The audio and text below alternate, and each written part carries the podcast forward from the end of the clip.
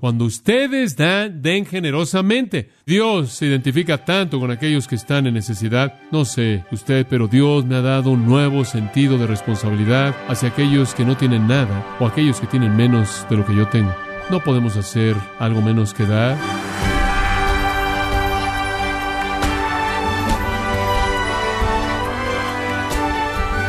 Bienvenido a su programa Gracias a vosotros con el pastor John MacArthur. ¿Alguna vez se ha preguntado cómo se describe su actitud con respecto a ofrendar en la iglesia? Para algunos es una experiencia agradable, pero para otros un gesto incómodo. Bueno, es importante tener en cuenta que Dios ama a un dador alegre y dar es parte de la adoración.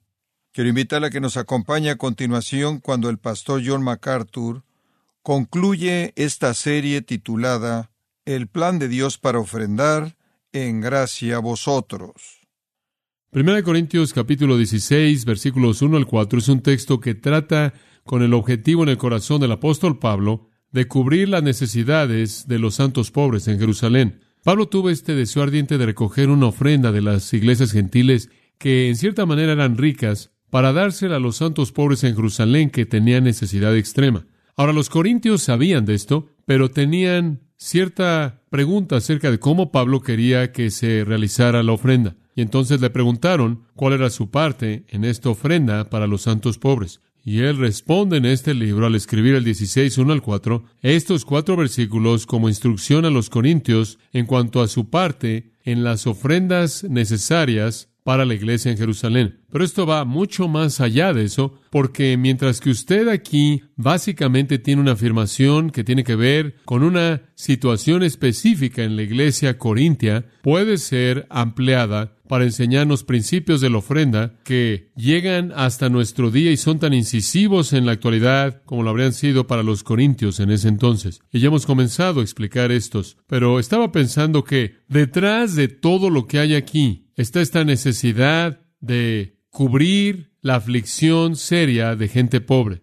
Y quiero darle la actitud divina que está detrás del corazón de Pablo al cubrir las necesidades de estas personas. Ahora usted puede remontarse hasta el Antiguo Testamento, hasta el tiempo del Éxodo, cuando Dios llamó inicialmente a su pueblo, cuando Él estableció inicialmente una nación. Y la Biblia nos dice en el libro del Éxodo, como también en otros lugares, cuando reflexiona en el Éxodo mismo, que Dios los llamó de la casa de servidumbre, que Dios llamó a Israel de la esclavitud, que Dios llamó a Israel de la opresión, que Dios los llamó del lugar de la pobreza y la privación. De hecho, en Éxodo capítulo 20 y en el versículo 2, en el texto que es el preámbulo del Decálogo, los diez mandamientos, Dios identifica a sí mismo de esta manera. Él dice, yo soy Jehová tu Dios que te sacó de la tierra de Egipto, de la casa de servidumbre. En otras palabras, Dios se ve a sí mismo como un Dios liberador como un Dios que libera a la gente de la esclavitud, que libera a la gente de la pobreza, de la esclavitud, de la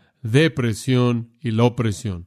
En Deuteronomio capítulo 26, permítame leerle algo de lo que es dicho aquí en relación a este elemento en el Éxodo. Deuteronomio 26, en el versículo 5, no necesita buscarlo, únicamente se lo voy a leer. Deuteronomio 26, 5, Moisés está hablando, él dice, y hablarás y dirás delante del Señor su Dios, un sirio listo para perecer fue mi padre. Él fue a Egipto, estuvo como peregrino ahí con unos cuantos y se convirtió en una nación grande, poderosa y de mucha gente. En otras palabras, unas cuantas personas llegaron a Egipto, pero salieron como nación, quizás varios millones. Ahí es en donde la nación realmente nació en la esclavitud, la pobreza y la opresión. Y los egipcios nos trataron mal, nos afligieron, nos impusieron esclavitud difícil y clamamos al Señor Dios de nuestros padres, el Señor oyó nuestra voz, vio nuestra aflicción, nuestra labor y nuestra opresión, y el Señor nos sacó de Egipto. Ahora el punto que Él está presentando aquí es que Dios redimió al pueblo de la pobreza y la esclavitud y la opresión y la necesidad. Dios siempre, siempre se ha identificado de cerca con la gente que está en gran aflicción. ¿Sabe usted lo que es triste? Lo que es triste es que Israel fue una nación que nació en medio de la pobreza, en medio de la esclavitud, en medio de la opresión. Israel no había terminado. Israel se dispersó, Israel fue destruido por hacerle a los pobres entre su propio pueblo exactamente lo que los egipcios les habían hecho a ellos. El reino fue dividido después de Salomón. Israel se dividió en dos partes, el reino del norte con diez tribus, el reino del sur con dos tribus, Judá y Benjamín. El reino del sur fue conocido como Judá, el del norte como Israel. Existieron al mismo tiempo por un tiempo, con una maldad sin refreno en el norte y maldad y bondad mezcladas en el sur. Finalmente, en el 722 a.C., el reino del norte fue dispersado para no regresar ¿La razón? Bueno, para la razón de su dispersión necesita usted ver Amós. Amós es uno de los profetas pequeños, un libro pequeño, un hombre muy importante. En Amós capítulo 2, escuche la razón por la que Dios se llevó al reino del norte.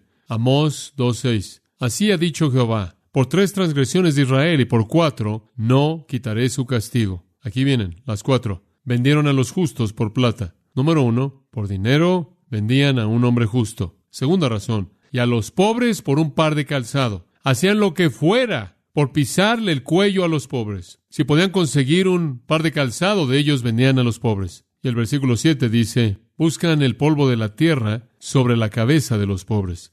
En otras palabras, quieren empujar la cabeza de gente pobre en la tierra. Se vuelven del camino de los mansos y después el otro pecado. Un hombre y su padre entran a la misma mujer para profanar mi nombre santo, inmoralidad, y después del siguiente versículo 8, se acuestan sobre ropa dada en garantía junto a todo altar y beben el vino de los condenados en la casa de sus dioses. Entonces lo que usted tiene es un maltrato de los justos, un maltrato de los pobres, inmoralidad e idolatría. Por estas cuatro cosas Dios se llevó al reino del norte, pero uno de ellos fue la manera en la que oprimieron a los pobres. Dios realmente desea que su pueblo no haga eso. En Amós capítulo 5, en el versículo 11, volvemos a encontrar estas palabras. Porque así como sus pisadas son sobre los pobres, le quitan cargas de trigo, han construido casas de piedra tallada, pero no morarán en ellas. Han plantado viñas agradables, pero no beberán el vino de ellas, porque conozco vuestras transgresiones múltiples,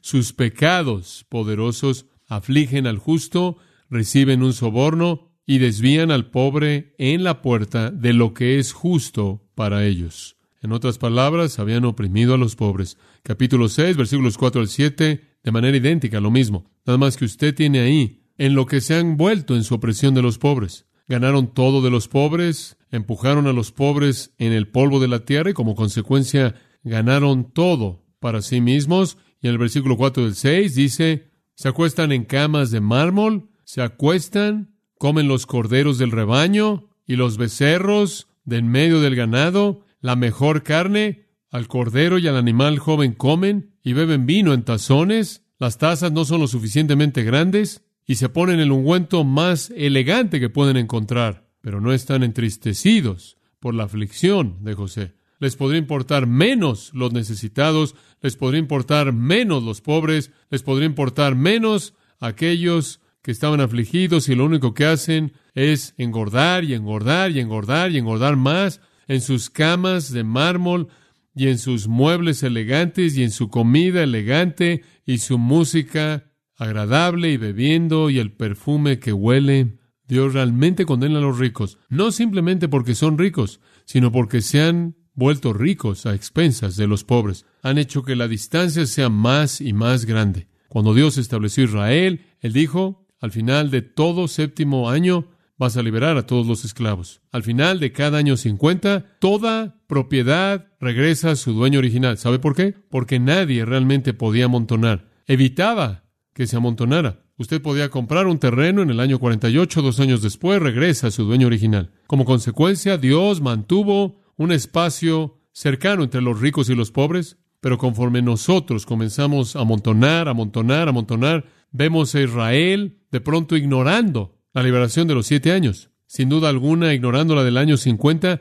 y simplemente siguieron apilando y amontonando, amontonando, y la distancia se vuelve más y más y más y más grande, y los ricos son más ricos y los pobres son más pobres, y empujan a los pobres a la tierra, y Dios dice, voy a venir y voy a aplastar a su nación. Y en Amós capítulo 7, versículo 11, así dice Amós, Jeroboam morirá por la espada, ese fue el rey. Israel ciertamente será llevado cautivo de su propia tierra. Versículo 17, tu esposa será una ramera en la ciudad, tus hijos y tus hijas caerán por la espada, tu tierra será dividida por la línea, morirás en una tierra contaminada, Israel será llevada a la cautividad, lejos de esta tierra. Dios dice, te voy a sacar de esa tierra. ¿Ve usted lo que sucedió? Israel regresó a la cautividad por hacer exactamente lo mismo que los egipcios les habían hecho cuando Dios los había salvado de la cautividad. Y el reino del sur, dice usted, ¿qué pasó con ellos? Lo mismo, exactamente lo mismo. Cien años antes de que el reino del sur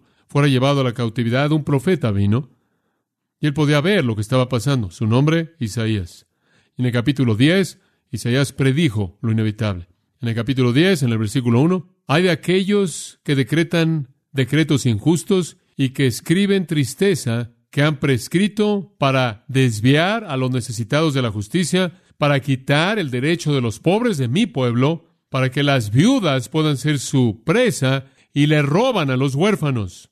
Dios se identifica con la necesidad de la gente pobre. Escucha el Salmo 146, versículo 5. Bienaventurado es aquel que tiene como ayuda al Dios de Jacob, cuya esperanza es Jehová su Dios, quien hizo el cielo y la tierra, el mar y todo lo que en ellos hay, quien guarda su verdad para siempre. Ahora escuche más acerca de Dios, quien guarda justicia o ejecutó justicia por los oprimidos, quien dio alimento a los hambrientos. El Señor libera a los prisioneros, el Señor abre los ojos de los ciegos, el Señor levanta a aquellos que están postrados, el Señor ama a los justos, el Señor preserva a los peregrinos, el Señor preserva a los extranjeros, Él alivia al huérfano y a la viuda. Ese es el tipo de Dios que tenemos. Él no solo es un creador, Él es un amante de los pobres y los necesitados y las viudas y los huérfanos. Dios siempre se ha identificado con aquellos que están en necesidad. Y en Proverbios hay dos versículos que no podemos pasar por alto. Capítulo 14, versículo 31 dice, el que oprime al pobre, ahora observa esto, el que oprime al pobre, escuche, afrenta a su hacedor. Cuando usted oprime al pobre, a no pagarle un sueldo que es justo, a no compartir su abundancia con su necesidad, usted afrenta a Dios. ¿Por qué? Porque Dios se preocupa por esa persona pobre. De hecho, la verdad opuesta a esa está en Proverbios 19, 17. Escuche esto. El que tiene compasión de los pobres, da a Jehová, y aquello que le fue dado, se lo devolverá. En otras palabras, cuando usted retiene de los pobres, usted se burla de Dios. Cuando usted le presta al pobre, usted invierte con Dios, quien se lo devolverá a usted. Dios se identifica con los pobres y los necesitados. Todos ustedes saben que en un punto y en el tiempo Dios vino a este mundo, ¿verdad? Y Él vino en la forma de un hombre, ¿no es cierto? Y el gran corazón de Dios por los pobres y los necesitados no fue diferente cuando Él encarnó. Acompáñeme a Lucas capítulo 4, versículo 18. Lucas capítulo 4, versículo 18. Escuche esto. Jesús llega a Nazaret al principio de su ministerio en Galilea y él se pone de pie en la sinagoga y él abre la escritura en Isaías y esto es lo que él dice. Lucas 4, 18. El Espíritu del Señor está sobre mí porque él me ungió para predicar el Evangelio a quienes? A los pobres. Él me envió a sanar a los quebrantados de corazón, a predicar liberación a los cautivos, a dar vista a los ciegos, a dar libertad a aquellos que están encarcelados a predicar el año aceptable del Señor. ¿Notó usted cómo se identificó con los pobres y los quebrantados y los necesitados y los que no tienen ayuda? Dios siempre lo hace, siempre. Este es un principio a lo largo de las Escrituras, está por todos lados. Ahora vayamos a 1 Corintios 16 y terminémoslo rápidamente. Los cristianos de Jerusalén eran pobres, fue asunto de compartir. Entonces Pablo está recolectando esta ofrenda y los corintios dicen, bueno, ¿qué debemos hacer para tener nuestra parte? Y él les da cuatro versículos de instrucción. Y recuerde usted que la última vez le dije que hay todo tipo de grandes principios aquí. Permítame tan solo recordarles, en primer lugar, vimos el propósito de la ofrenda, de toda la ofrenda en el versículo 1. La ofrenda es para los santos, primordialmente para los santos. Y debemos ofrendar para la necesidad física de los santos y también para su qué? Su necesidad espiritual. Y algunas veces ofrendamos a los santos en la banca, en la silla, y algunas veces debemos darle a aquellos que nos ministran. Vimos eso en las Escrituras. Pero estamos dando en primer lugar a aquellos que están en la familia. Más allá de eso, claro, debemos darle a cualquiera que tenga necesidad. Dios amó al extranjero y al peregrino también, ¿no es cierto? Y Él cubrió su necesidad. Después vimos el periodo de la ofrenda en el versículo 2, en el primer día de la semana.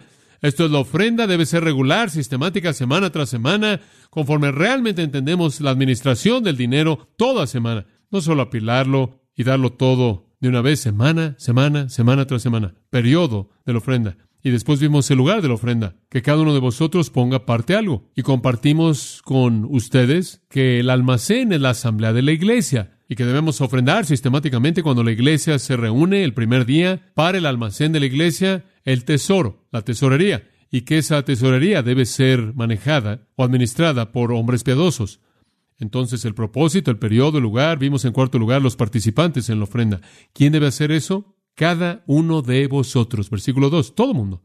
Nadie está exento de la ofrenda sistemática semana tras semana. Esto debe ser una respuesta tan espontánea, tan gozosa, de un corazón amoroso hacia un Dios que nos ha dado todo. Los participantes, todo el mundo. No importa cuánto tenga o no tenga. Todo mundo. En quinto lugar, vimos la proporción de la ofrenda. ¿Cuánto debe dar usted? Conforme Dios lo haya prosperado. No hay cantidad, no hay porcentaje. De lo que Dios le ha dado a usted, usted ofrenda. Dice usted, ¿cómo sé cuánto dar? Digo, no es 10%, no. ¿Cuánto debo dar? Simplemente recuerde algunos principios. Número uno, lo que usted dé es invertido con Dios, ¿verdad? Entonces, lo que usted da, usted siembra. Entonces, 2 Corintios 9:6 dice, siembra escasamente, cosecha ¿qué? Escasamente. Siembra generosamente, que cosecha generosamente. Entonces, cuando usted quiere decidir cuánto dar, usted decide en base a cuánto le gustaría una devolución, un dividendo. Entonces, no sé cuál es la cantidad, pero esto es lo que sé. Lo que Dios le ha dado a usted, a partir de eso usted lo invierte con Dios. Y hay otro principio. No debería ser únicamente como una inversión, sino debería ser sacrificial. David dijo, no daré al Señor aquello que no me cueste nada. Y la viuda dio 100%. Y Saqueo dio 50%. Debería ser un sacrificio. Y los macedonios, dice, dieron liberalmente de su profunda pobreza, 2 Corintios 8.2 y Filipenses 4, Pablo dice, ustedes dieron tanto, dieron tanto, pero no se preocupen, mi Dios suplirá todo lo que, que os falta según sus riquezas en gloria. ¿Entiende usted lo que sucedió? Pablo tuvo una necesidad, dieron tanto, ellos entonces tuvieron la necesidad. Es como Jesús quien se volvió pobre para que nos volviéramos ricos. Entonces usted invierte con Dios, da sacrificialmente. Otro principio que recordar es este, que su ofrenda será en medida que fluye de su abundancia espiritual. En otras palabras, dice en 2 Corintios 8, que los macedonios, observen esto, primero se dieron a sí mismos y después a partir de eso vino el flujo de su ofrenda. Entonces allá hay algunos principios. Entonces el propósito, el periodo, el lugar, los participantes, las proporciones. Muy bien, número 6. Estas van a ser rápidas, así que sean pacientes. La provocación para la ofrenda, versículo 2. Guardándolo para que cuando yo llegue no se recojan entonces ofrendas. Ahora observe esto, ahora observe esto. Pablo está diciendo, la ofrenda no debe ser provocada por apelaciones emocionales en periodos de tiempo, debe ser sistemática semana tras semana. Él está diciendo, miren, ustedes hagan esto para que no necesitemos alguna apelación grande y alguna congregación grande cuando llegue ahí. Todo esto debe estar en el flujo de la ofrenda fiel, sistemática, semana tras semana. Y ni siquiera necesitaremos una ofrenda especial cuando yo venga. La ofrenda debe ser en el flujo de la vida, no como resultado de alguna apelación emocional periódicamente. Hombre, les digo, los cristianos necesitan aprender esto. Hay tantos cristianos que no conocen el significado de la ofrenda sistemática semana tras semana sacrificial generosa. Esperan a que haya algún tipo de sentimiento espiritual cuando reciben algún tipo de conmoción emocional de alguien, usted sabe, viendo una foto de un bebé que está deformado en un estómago en una foto, o de algún misionero con una necesidad tremenda, o algún asunto que surge, y entonces dan, pero no conocen el significado de esa fidelidad. Ahora puede haber veces en las que tenemos que dar para cubrir una necesidad inmediatamente, porque algunas necesidades son inmediatas. Y algunas veces habrá ese tipo de cosas, y eso es algo emocionante, pero esa nunca debe ser la manera en la que ofrendamos. Eso debe ser algo que va más allá del flujo normal de fidelidad sistemática. Pablo dice, no quiero que sea algún asunto emocional cuando llegue ahí, no quiero que tenga que estarles demandando y forzarlos a que lo den, simplemente comiencen ahora y cuando llegue todo estará cubierto. Entonces el propósito, el periodo, el lugar, los participantes, las proporciones, la provocación.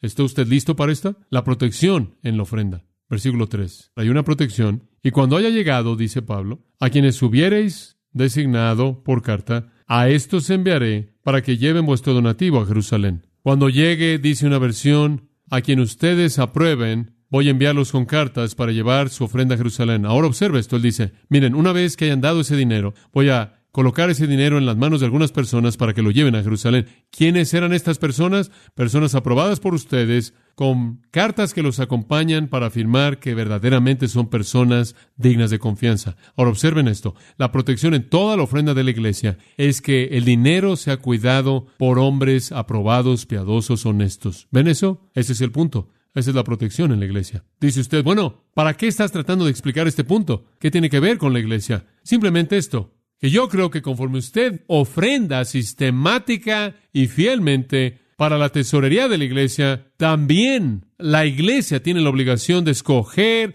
a esos hombres piadosos que estén a cargo de esos fondos de Dios. Y usted sabe, escuche, en la primera iglesia, ¿quiénes eran los que manejaban todo el dinero? Vinieron y lo colocaron a los pies de quienes? Los pies de los apóstoles. Nunca le entregaron el dinero a nadie que no tuviera la capacidad espiritual para manejarlo. No se lo dieron a los banqueros y a la gente con el trasfondo financiero. No se lo dieron a los hombres de negocios, se lo dieron a los hombres piadosos. Y más adelante los apóstoles se ocuparon tanto en Hechos 6 que dijeron, miren, tenemos que entregarnos a la enseñanza de la palabra y tenemos que entregarnos a la oración. Entonces encuentren a otros hombres que se ocupen de este asunto. ¿Y saben ustedes cuáles fueron sus requisitos? ¿Tienen que tener algo de preparación financiera? ¿Tienen que tener algo de negocios? No. Él dice, de hecho, encuentren a hombres llenos de fe y llenos del Espíritu Santo. ¿Lo ve? ¿Sabe usted qué se ve a las iglesias haciendo mucho? Tienen dos consejos. Dicen los diáconos por aquí, ahora ustedes hombres, encárguense de lo espiritual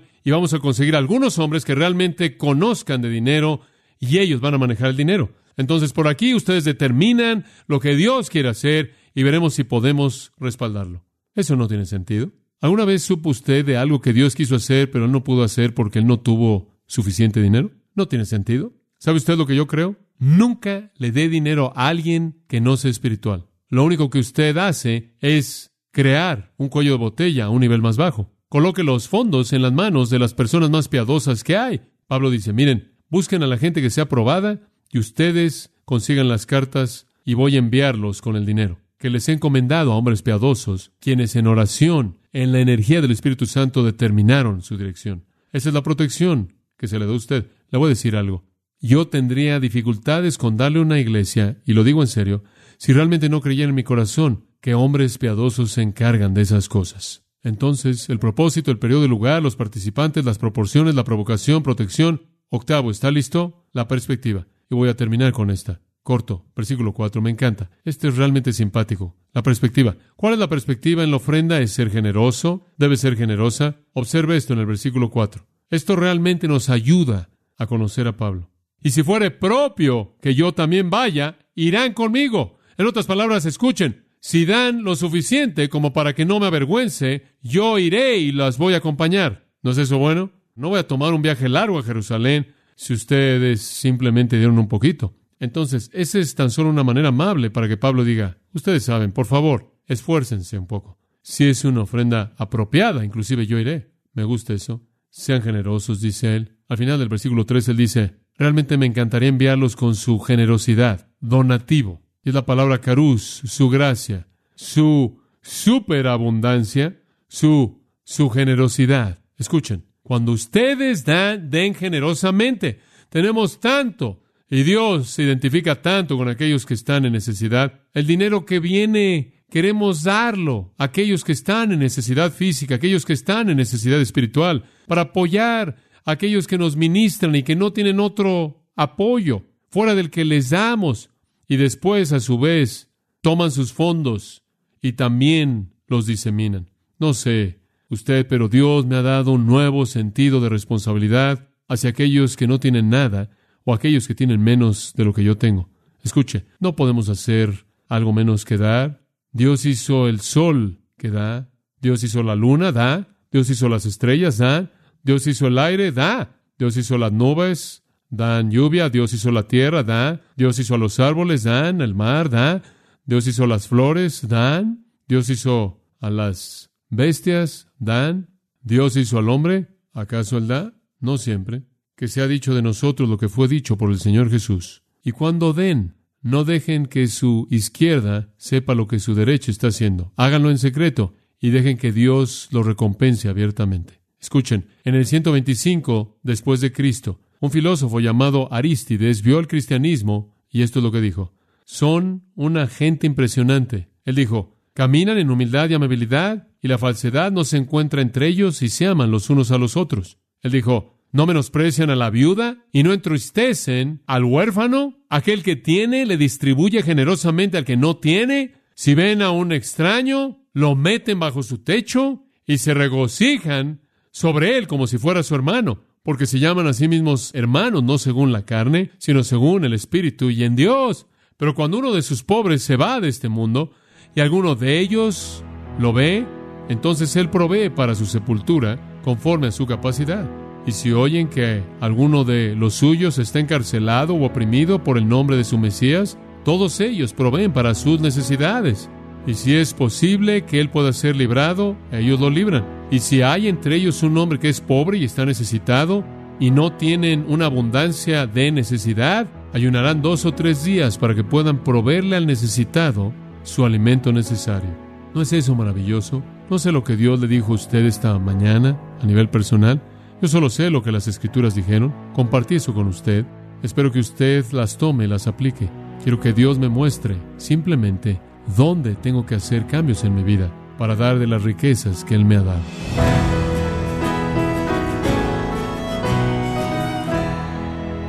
Hemos estado escuchando al pastor John MacArthur con la serie El plan de Dios para ofrendar en gracia a vosotros.